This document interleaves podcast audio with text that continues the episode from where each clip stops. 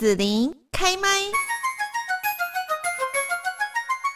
好，那么今天呢，我们在节目这边哦，就是我们要特别来关心一个很重要，而且呢，让很多的家长可能都会很关心的话题，就是说，呃，如果我家的孩子啊，然后他在学校可能发生了某一些被老师投诉，哈，说，哎，你家孩子好喜欢弄同学啊，哈，然后常常就打同学，有一些冲突，哈，你是不是应该要带你家孩子去医院看一下啊，哈，检查评估看看，说到底他是不是过动儿啊？这个时候。然后我想说，其实呃，很多家长应该心里都会觉得非常的担心，而且会很不安哈，因为会觉得，嗯，这个过动的孩子他可能就会有点难难以教养他哈，可能会未来带来很多的麻烦哦。那我们现在大家应该英文程度都还不错哈，知道说有一个 ADHD 哈这样的一个简称，好像他就是在讲过动症的样子，但是不是就是完全就是 ADHD 就是？过动症呢？哈，那今天我们在与独一无二的天使相处的 ADHD 系列节目当中哦，就是来邀请到了慈惠医院的陈玉贤医师。那今天呢，邀请陈医师也跟大家哈，呃，用这个呃专业医疗人员的角度哦，给家长们来解惑一下哦。那当然有很多的啊、教育现场的老师们哈，工相关的工作人员，可能呢也会对于这样子的孩子就充满很多的这个疑惑哈。烦恼不晓得到底该怎么办才好。那今天呢，我们就先请慈惠医院的陈玉贤医师跟大家来问候一下。好，大家好哈。那我想刚刚主持人讲得非常好哈。嗯、其实现在呃，在不管在学校啊，或者在家庭啊，也是随着大家对这个过动症的认知的提升啊，哈，其实我们有遇到越来越多的家长，他们会愿意主动来寻求协助。不过，其实在，在呃，在一般民众啊，或者是有些呃老师啊，他们还是会常常误解。嗯，好，那当然刚好提到说，我们很常听到的，它叫 ADHD，对，但其实呢，嗯、它的正式名称叫做注意力不足过动症。嗯，它其实是一个最常见的儿童大脑发展的问题。嗯，大概五到十 percent 的孩童呢，他就有可能有遇到这样的困难。哦，那也其实也蛮多比例的哦。对对，它算是这个。在儿童大脑发展问题当中，比例最高的。嗯嗯，那其实它的症状哈，它叫注意力不足过动症这样子。那虽然台湾我们都习惯叫它过动症，但是呢，它其实最主要的问题还是在于他的注意力。那他的问题呢，主要是因为孩子他大脑注意力的发展跟不上同年龄的孩童。那过动呢，只是因为那是一个比较容易被我们观察到的行为表现。而研究显示呢，嗯，ADHD 它主要和基因、大脑发展，还有它的神经传导物质分泌不足有关。但是如果小朋友之后他能不能够有好的适应呢？那我们提供他什么样的环境就相当的重要了。嗯、哦，那可能大家就是会蛮疑惑啦。刚刚医师有谈到说基因哈，那这会是家长的遗传吗？哈，那我的孩子怎么就会得到 ADHD 呢？好，嗯，那。通常我们讲到基因的话，当然它可能有一部分会是跟它来自于父母的遗传有相关，所以就是说，我们确实在看到说有手足或者是家家长父母，好，他们如果说同时也曾经有一些注意力方面的问题的话，小朋友的比例会比较高一点。好，但是因为我们其实除了遗传而来的基因之外呢，哈，我们其实自己的基因也会有一些改变的变化啦，所以其实更多是。我们可能没有办法找到说他的家人啊，好父母啊，同样也有这方面的问题。好，但是通常我们讲到基因的话，其实希望大家不要误会说我们是在讲说，哎，谁的遗传不好，谁的遗传好啊？通常其实我们讲到基因，而是说那个是比较是一个他与生俱来的一个状态。有部分可能遗传父母，有部分其实他在这个遗传的过程当中，他自己就会做出一些改变。好。所以其实它主要还是一个它本来天生的状态，那它跟大脑的发展有关。那所以呢，专注力其实它是大脑一个很重要的功能。嗯，好，但是我们大脑其实分不同的区域，好，包含说我们专注力其实在大我们大脑的前面。那我们一般人认为的所谓的认知啊、学习能力啊，好像爱因斯坦他的智商非常的高啊，那其实在我们大脑中间的区域。嗯，好，所以其实注意力不足过动症的孩童，他就是代表说他大脑。某一个区域，特别是管控专注力这一块的大脑区域，嗯，它的发展比较落后，或者他可能这方面的能力比较弱，呃，比较没有那么的好，嗯嗯，哦，但是因为这样的一个注意力跟不上的状况，哦，在我们的团体生活当中，他可能就会遇到不同情况的问题。那可能家长会很担心，就是说，那如果我的孩子是被诊断说他就是过动症 ADHD 这样子，会不会就不好？哦，就这个孩子会不会就不好？然后呢，他可能就会带来很多的麻烦。对，这其实是很多家长担心的啦。好、嗯，那其实我在更早的时候呢，好，其实，在大概五到十年前，很多家长对这个注意力不足过动症，其实他有蛮多的误解。嗯嗯。那一听到说小朋友这样的问题，嗯、甚至我遇到直接就往面前就开始哭啊，嗯、很担心这样子，超担心的。对，但其实像我刚刚讲到一个很重要的概念哈，第、嗯、第一个就是说，它其实是我们大脑的其中一个功能。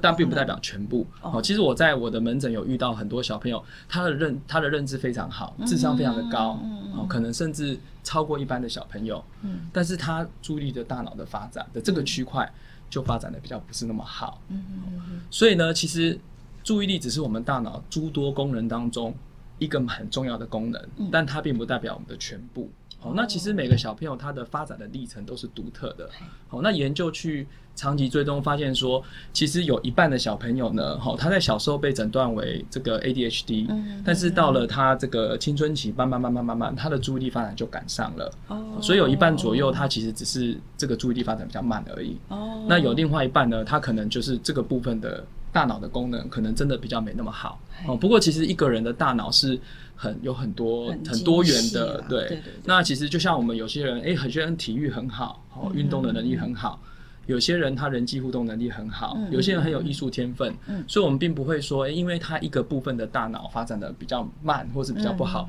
哦，就去否定掉说他未来的潜能呐，哈。其实像我常常举例，有一个美国奥运的金牌选手，嗯，哦，他的外号叫飞鱼，他得过非常多次的金牌，对，哦，那他其实在他小学的时候呢，他不但有被诊断注意力不足过动症，而且还接受了相关的治疗，哦，可是大家可以看到。他长大以后，不但身体很健康，嗯，而且他其实，好比我们都还世界的舞台上，对对对对，我觉得应该比我还成功了。我还没有机会得到奥运金牌哦，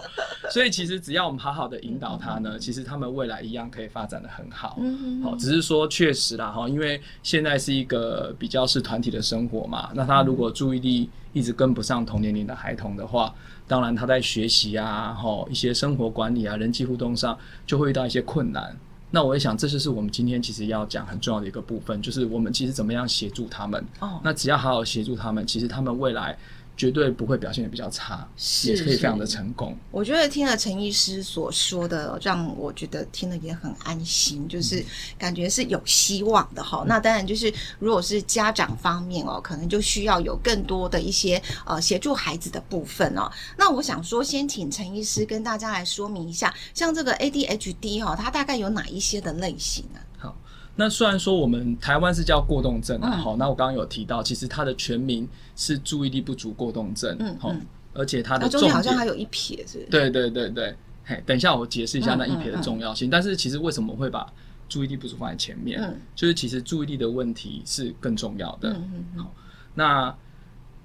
为什么注意力的问题更重要呢？其实我在门诊，大家常常关注到都是一些过动的问题啊，好，可是其实我们想想看，一个小朋友他如果活力很好。但是他把他的精力用在学习啊、运动啊，哦、对，甚至帮助别人啊。我们期望他好的部分。对，他如果把他的精力花费在好的事情上面的话，嗯、其实我们不会觉得这是一个问题。是。所以其实为什么小朋友会有过动，嗯、就是因为说他的专注力没办法维持的时候呢、嗯，他没有办法再做一些我们叫做目标导向的行为，那他就开始转笔啊，吼，脚动个不停啊，吼、嗯，开始他的专注力不好的时候，他就会做出一些让我们觉得很干扰的事情啊。好，所以其实呢，只要能够把他的专注力做有效的提升，好，他自然这些动来动去干扰的行为就会下降了。好，像很多家长他就说，诶，他为什么就能够好好做好了？是不是我们给他治疗后抑制了他什么啊？哈，那其实我们会不会提后后面会提到说，其实这个观念是错误的。其实我们治疗主要是提升他的专注力。嗯。可是为什么他会好好的坐在课堂上呢？就是因为课堂上他本来就是应该学习嘛。嗯。那他因为没有办法专注，所以他会动个不停啊。对。啊，如果他可以好好学习的话，他当然就坐着好好听。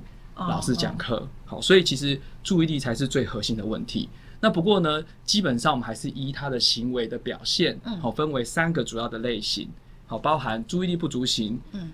过动冲动型和混合型。这个那其实不太一样嘛。对对，其实最常见的就是混合型。好、哦，为什么它有那一个斜杠的原因，就是因为呢，有一些人他可能只有注意力的问题，哦，但是没有很明显的过动冲动。嗯嗯，那有一些人呢，但是这是极少数的，他单纯就是比较以过动冲动为表现，嗯，但是注意力的问题没那么明显。嗯，不过最多的还是两个加在一起，就我们叫做混合型，好、嗯，大约占一半以上。好，就是他同时有注意力不足的一些相关的症状，好，那也同时有过动冲动的表现。好，这个是最常见的。那第二种呢，是第二常见的，好，其实叫做注意力不足型的。嗯，哦，他的表现可能是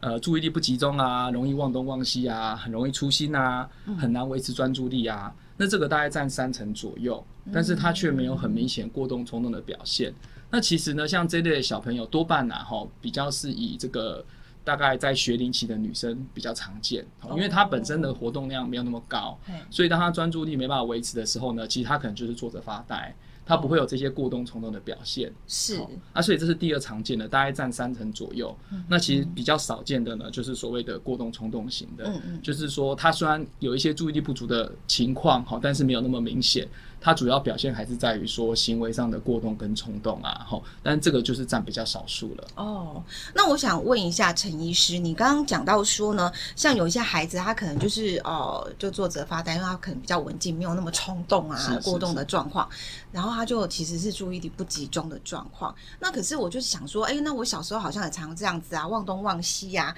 带着一件外套，然后常常呢走在路上就不见了，回到家就不见了，等等。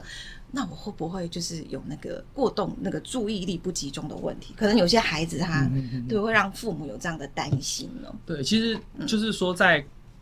在现在大家会比较关注到这个问题了。好，其实我自己发现说，哎，有些家长他带小朋友来，嗯，好，那小朋友可能有些注意方面的问题。然后跟这个家长去谈啊，去聊到他以前的情况，他还说：“哎，以前我好像也有一点这样的一个状况啦。”哈，不过像我刚刚提到的，就是说，如果到成年再去了解的话，有时候会比较困难，因为刚刚我有提到有一半他可能发展其实就跟上了。对对对对。那另外一个部分就是说，其实我们成人他有。我们大脑虽然是分不同的区块，哦，但是它其实相互合作，嗯，所以它可能会发展一些技巧去调试自己注意力比较，互相的去弥补一下，嘿，就像有时候我的生活这样，对对，就像我们有些人很厉害，他会做笔记，对对对，有些人他会靠做笔记来记录东西嘛，而有些人记忆非常好，哎，他不用做笔记就什么都记住了，所以我们会出现一些。我们会用一些方法来去弥补啦，哈。但是就是说，这个注意的问题呢，其实比较准的还是从他小时候开始看，好、嗯。那但是刚刚又讲到一个很重要，就是说，为什么我刚刚会讲学龄？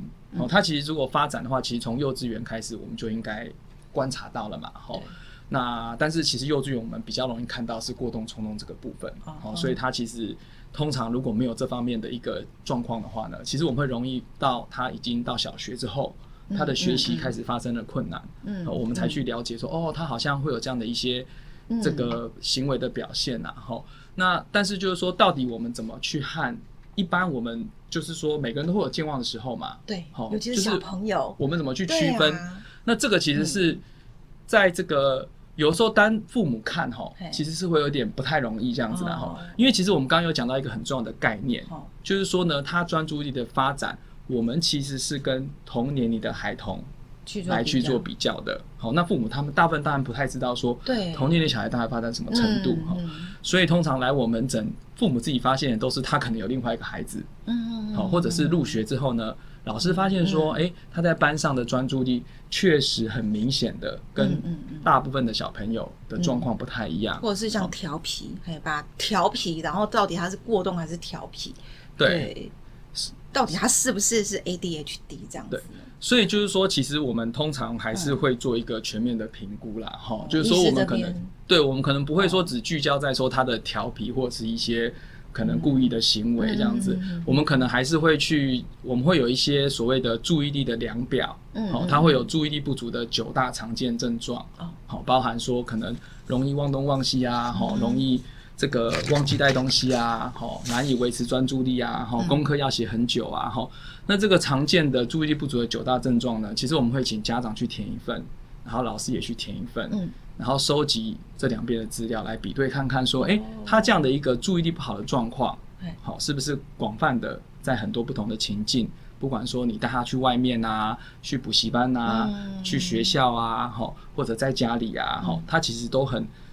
广泛的出现这样的一个状况了。嗯、我们有遇到很多，哎、嗯欸，他到学校就都好好的，在家就注意力很不足啦，哈、哦，也有这种状况。对对，那通常这个我们就觉得说，哎、欸，这个可能就比较不会偏向这个诊断，嗯、代表说，当他被要求他有压力的时候，哎、欸，他其实还是可以做得到这样子。好、嗯，那同样过动冲动也是有九大症状，好，比如说话多啊。动个不停啊，哦，坐不住啊，常常打断别人啊，嗯、难以等待啊，嗯、插队等这些行为啊，吼、嗯，那我们在每一个症状，其实都会有零一二三的评分，好、嗯，就代表说，如果是零跟一的话，代表它其实偶尔发生而已；嗯、那三跟四，代表它其实还蛮常发生的，好，所以我们其实会先经过这样的一个行为观察的量表，吼、嗯，收集。不同地方，包含学校还有家里的讯息来看，嗯，那这个行为的量表呢，哈，其实台大的教授已经在台湾做过，我们叫做常模，嗯，就是大部分的小朋友，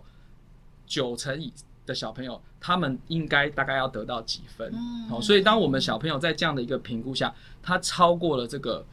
分数的话呢，嗯，其实我们就会怀疑说，哎，他是不是在课堂的表现，甚至在家里。他是不是比其他小朋友还要更难去维持自己的专注力或控制自己？好，那当然有这样的怀疑之后，其实我们会才会去做一些相关的评估啦，哈，包含了解说，诶，他这个情况是不是从他的早期，好，从小就可能有这样的情形？那最近有没有什么一些环境的变化，可能会造成他情绪不好？这些也有可能会造成他的专注力，好，尤其是像成成人的部分的话，其实我们更常遇到是他因为忧郁、焦虑，哈，他就造成他没有办法集中，对，所以我们一定要去排除掉说他这样的一个是不是一个近期的变化，而且跟一些事件有关，好，那还要再去看看说，诶，他其实是不是他的这个认知的发展本身就有问题，嗯，有些小朋友他可能是发展上的问题，他其实根本听不懂，嗯，那他当然没有办法好好的去专注跟学习。好，那还有其他包含有些，呃，我们最近也蛮常听到的所谓的亚斯伯格症啊，然后自闭症啊，他们可能不是注意力不足，他们可能跟他们的社会化跟动机有有关呐，哈，所以他没有好好的配配合课堂哦，所以我们在去了解他的行为表征之后呢，其实我们要去一一排除可能的诊断，那并且呢，他这个行为的表现呢，通常我们至少要维持半年以上。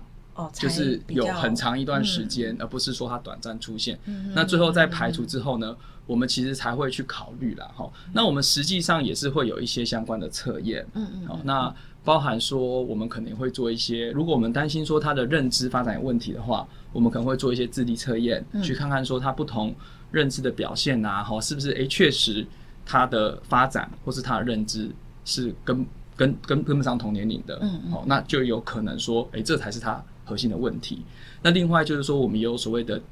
呃标准化的专注力测验。嗯，好，我们会透过一些呃这个测验啊，去告诉小朋友，诶、欸，在什么符号出现的时候呢，他要按做什么动作？对，那什么时候符号它出现，他不可以按。哦。好，然后我们会去看说，在同年龄的小朋友，他在做这个测验的时候，他出错的比例有多高？嗯、还有就是说，他在冲动性他不该按的时候，按的比例有多高？嗯、好，那我们会去做一个整体多元的评估。嗯、好，那最后才会去在这当这样的情况其实已经影响到他的生活了，嗯、他的学习、学业甚至人际关系，我们才会去下这个诊断。哦、所以他其实是会有一一个这个严谨跟一个。过程哈，去让帮助我们确认，绝对不会说，哎、oh. 欸，他此时此刻表现出一些注意力方面的问题，是，或者他比较调调皮，我们说啊，这个就一定是注意力不足过动症。Mm hmm. 我想这样子，当然就会去把很多跟不是以这个问题为主的全部都拿进来啊，mm hmm. 所以我想。Oh. 这一定要专业跟审慎的评估，才能做最后的确认。这样子，我听医师这样讲，就觉得哇，好专业哦！因为你们评估其实非常的完善，然后不会说他只是这样子几项，然后就判断说啊，这孩子他就是好有这个 ADHD 的状况这样子哦。那我想在这个最后这边呢，哈，也是要请医师给大家一些建议，就是说，当我的孩子如果被老师反映说哦，他有过动迹象的时候，哈，那家长应该要怎么样来处理这样的状况啦？那是不是说赶快就带他去就医啦？这样子会比较好呢？是是，就一开始的时候我还没有机会介绍了。好，其实我有三个小孩，嗯，然后一个是九岁，一个六岁，一个四岁，哈。所以其实我自己也是为人父母，然后刚好我的太太也是国小老师，嗯，哦，所以其实我对于父母的心情是非常能够了解这样子，嗯，哦，所以其实通常我们家长一听到我们小孩可能被被别人说，哎，被老师说可能没有表表现上有些问题啊，其实第一个反应都是心里会觉得很受伤啊，好，我想这个是非常正常的。那有时候我们就会自责，觉得说他是不是自己刚刚提到的，是不是？我没有生好，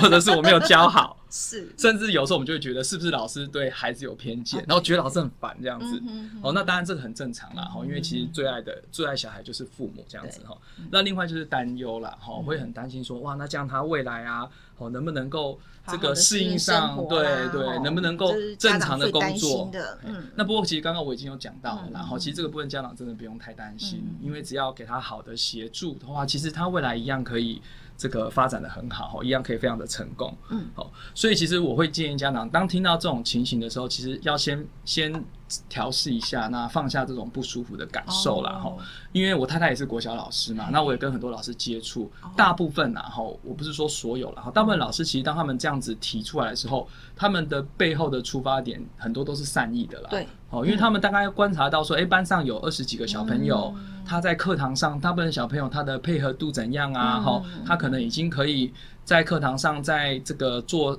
个十几二十分钟，好好的听了啊。哈、嗯，哎，但是为什么就是说有部分的小朋友，他可能五分钟哦十分钟不到就撑不住了这样子。哦、嗯，所以我觉得家长一开始听到的时候，首先就是说有这些感受都是正常的。好，但是我们要试着去消化，好，试着去接纳，说确实我的小朋友可能在此时此刻。老师观察到了这些事情，这样子哈，那这个之后，接下来我觉得就是要花时间好好跟老师去做一些沟通跟了解，嗯，那了解说这个实际的状况怎么样？好，那最后就是说后面还有有部分的家长然后第一个时间可能他就会觉得说啊，这个一定是小朋友的问题，是他不努力啊，好，或者他故意的啊，责骂孩子吗？对，那我们也是建议说，千万不要这样做，这样子，因为其实。我们的其实我们的经验，大部分小朋友哦，除非他有我刚刚提到的有些可能他的社会化的问题，类似自闭的小朋友，其实大部分小朋友他其实通常他都是希望得到别人的一个肯定跟赞美啦，对对对，嘿对，所以通常他们不会很小就会有那么多的一些故意表现不好的行为，所以我们千万不要第一时间 就说像大人这么复杂，对对，我们千万不要第一个 时间对，就是不要第一个时间就觉得说他是故意不做好啦。我觉得我们还是要像我刚刚提到的，其实。尽快的寻求帮助，哈，透过完善的一个评估跟了解，看看说，哎，是不是他确实有这方面的问题。嗯，所以其实我在跟很多家长做卫教的时候，其实我会请他们不要把它当做好像就是说小孩子是不是有问题啊，哈，或者是有病啊，哈。那我觉得我们还是要回来从一个发展的角度去看，好，那当他此时此刻他的发展跟不上的时候，我们要做的不是去责骂他，嗯，好，或者是去怪他。而是要想办法去了解他这边的发展是不是真的没有办法跟上，那我们怎么样可以帮助他，他才能够做得更好。所以我觉得最重要是要能够放下自己心里的感受，然后好好的全面性的去观察。那这个观察包含说，可能接下来我们就可以开始去看哦，在小孩子他是不是在我刚刚讲的，诶，他确实好像在不同的面向面向，他其实广泛性的其实都有这样的一个情况。哦，那还有持续的跟老师去做。一些沟通啊，哈，其实我发现说有些小朋友，因为现在的这个教育环境其实比较没有像以前那么高压啦，嗯，哦，所以其实不管是老师啊，或是家长啊，都一致的觉得现在小朋友越来越难管教，哦，我也非常深刻有这种感受，这样子。不过我觉得那是一个社会环境的不同啦，哈，所以就是说，其实有些小朋友他们在适应幼稚园之后呢，他可能会就是说。就会开始，我们叫做比较展现自我嘛。对对对对对，好。那其实那个有时候透过跟老师的合作，嗯嗯，好像我的第三个儿子，他也是，哎，进去一个月之后就开始有一点点，有一点点作怪这样子啊。好，但是我们后来就跟老师持续的沟通，然后回家的时候，其实也是有去再去跟他再跟小朋友沟通，让他了解说，哎，其实你在学校的行为，爸爸妈妈也会知道。那我们跟老师是合作的。好，那你在学校好行为，好，那爸爸妈妈也会给你适当的鼓励。嗯，哎，那其实他这样，他过了大概一个月之后，哎，他其实慢慢在学校的情况就 OK 了啦。所以我觉得一开始的接受跟老师的合作就非常重要。那如果小朋友他在这个阶段，他就能够调试的好，那我会建议说，我们就可以再观察看看。嗯、但是如果透过这样的合作呢，他还是没有办法有效的去调节、去改善自己的行为的话，嗯、那我其实就会建议说，做一个比较专业的评估，就是要带孩子到医院嘛。对对对，但是同样，我就是说，我一直想跟家长沟通的观念，就是说，其实。我们很多家长哈，听到外面的这个呃补习班啊，有什么潜能开发、大脑评估啊，哦，一听到就很兴奋，多少钱都掏出来，然后好像就忙着要去排哈。那其实我们医疗的大脑发展评估才是最有证据力、科学、科学的观。对对对。那其实像我刚刚讲到的，其实有很大一部分，它只是现在没有发展的那么好而已。我们应该是要让它发展不好的地方，我们及早的发现。好，让他能够去越来再透过我们的训练，他能够越来越进步。那当然，未来他就会适应的很好。哦，所以其实我觉得这个观念要改一下。然后，其实来医院不是像我们成年人，就是说啊，我就是生病，我有什么问题，好，我才要来。其实我们在儿童的部分呢，很大一部分我们就是多了解他的发展。好，那如果说在一一系列的测验当中，我们后来觉得说，哎，他目前的状况好像也还好，嗯、哦，我们就是只要持续的再去注意就好了。嗯、哦，那这样我觉得其实家长也可以比较安心呐，心不用觉得一来就是说，哎，一定就是有什么样的状况。嗯嗯嗯嗯。好，那所以如果带孩子到医院的话，我是要找什么科吗？好，那因为目前在台湾的分科来讲啊，哈、嗯，其实，在所谓的注意力不足过动症 ADHD 的话，嗯、其实比较多的还是在所谓的儿童心智科。来去做相关的评估，嗯嗯，好，可能不是大家呃心里想象的儿科啊，哈，或者是儿童复健科，嗯，那儿童复健科他们比较多是跟一些发展迟缓，包含语言啊、动作发展迟缓有关，那比较跟所谓我们的大脑的认知啊，好，专注力啊，哈，甚至所谓的情绪管理啊、人际互动啊，好，那在台湾呢，这个比较是在所谓的儿童心智科的范畴，嗯，所以通常如果家长觉得小朋友专注力的问题的话，那当然就是说，你也可以去请教你熟悉的或者是信任的儿科医师哈，但是通常我还是会建议啦，嗯，好，就是说可能还是要找有这个儿童心智科的医院去做一个比较完整的评估，是。啊，因为这个部分大概是我们儿童心智科比较最常在处理跟比较专门的地方。哦，好，今天呢，我们来邀请到慈惠医院的陈玉贤医师哦。那相信大家对于陈医师哦这样一个比较详尽的说明，那对于说这个孩子他是不是有呃这个 ADHD，就是注意力不足哈过动症这样子呢，会比较有清楚的一个概念哦。那我们在下一次的节目当中呢，还要再来请教一下陈医师，就是说如果呢，哎，我们孩子经过专业业的一个诊断之后，医师也说哦，对，确实是有 ADHD 的一个状况这样子，然后可能会进行哪一些的这个协助啦、治疗啦，哈。那如果有用药的话，那孩子他不太想吃药，那到底该怎么办？好，那今天在这边呢，我们就是要谢谢陈玉贤医师给大家这么多一个详尽而且专业的说明，谢谢陈医师。好，谢谢。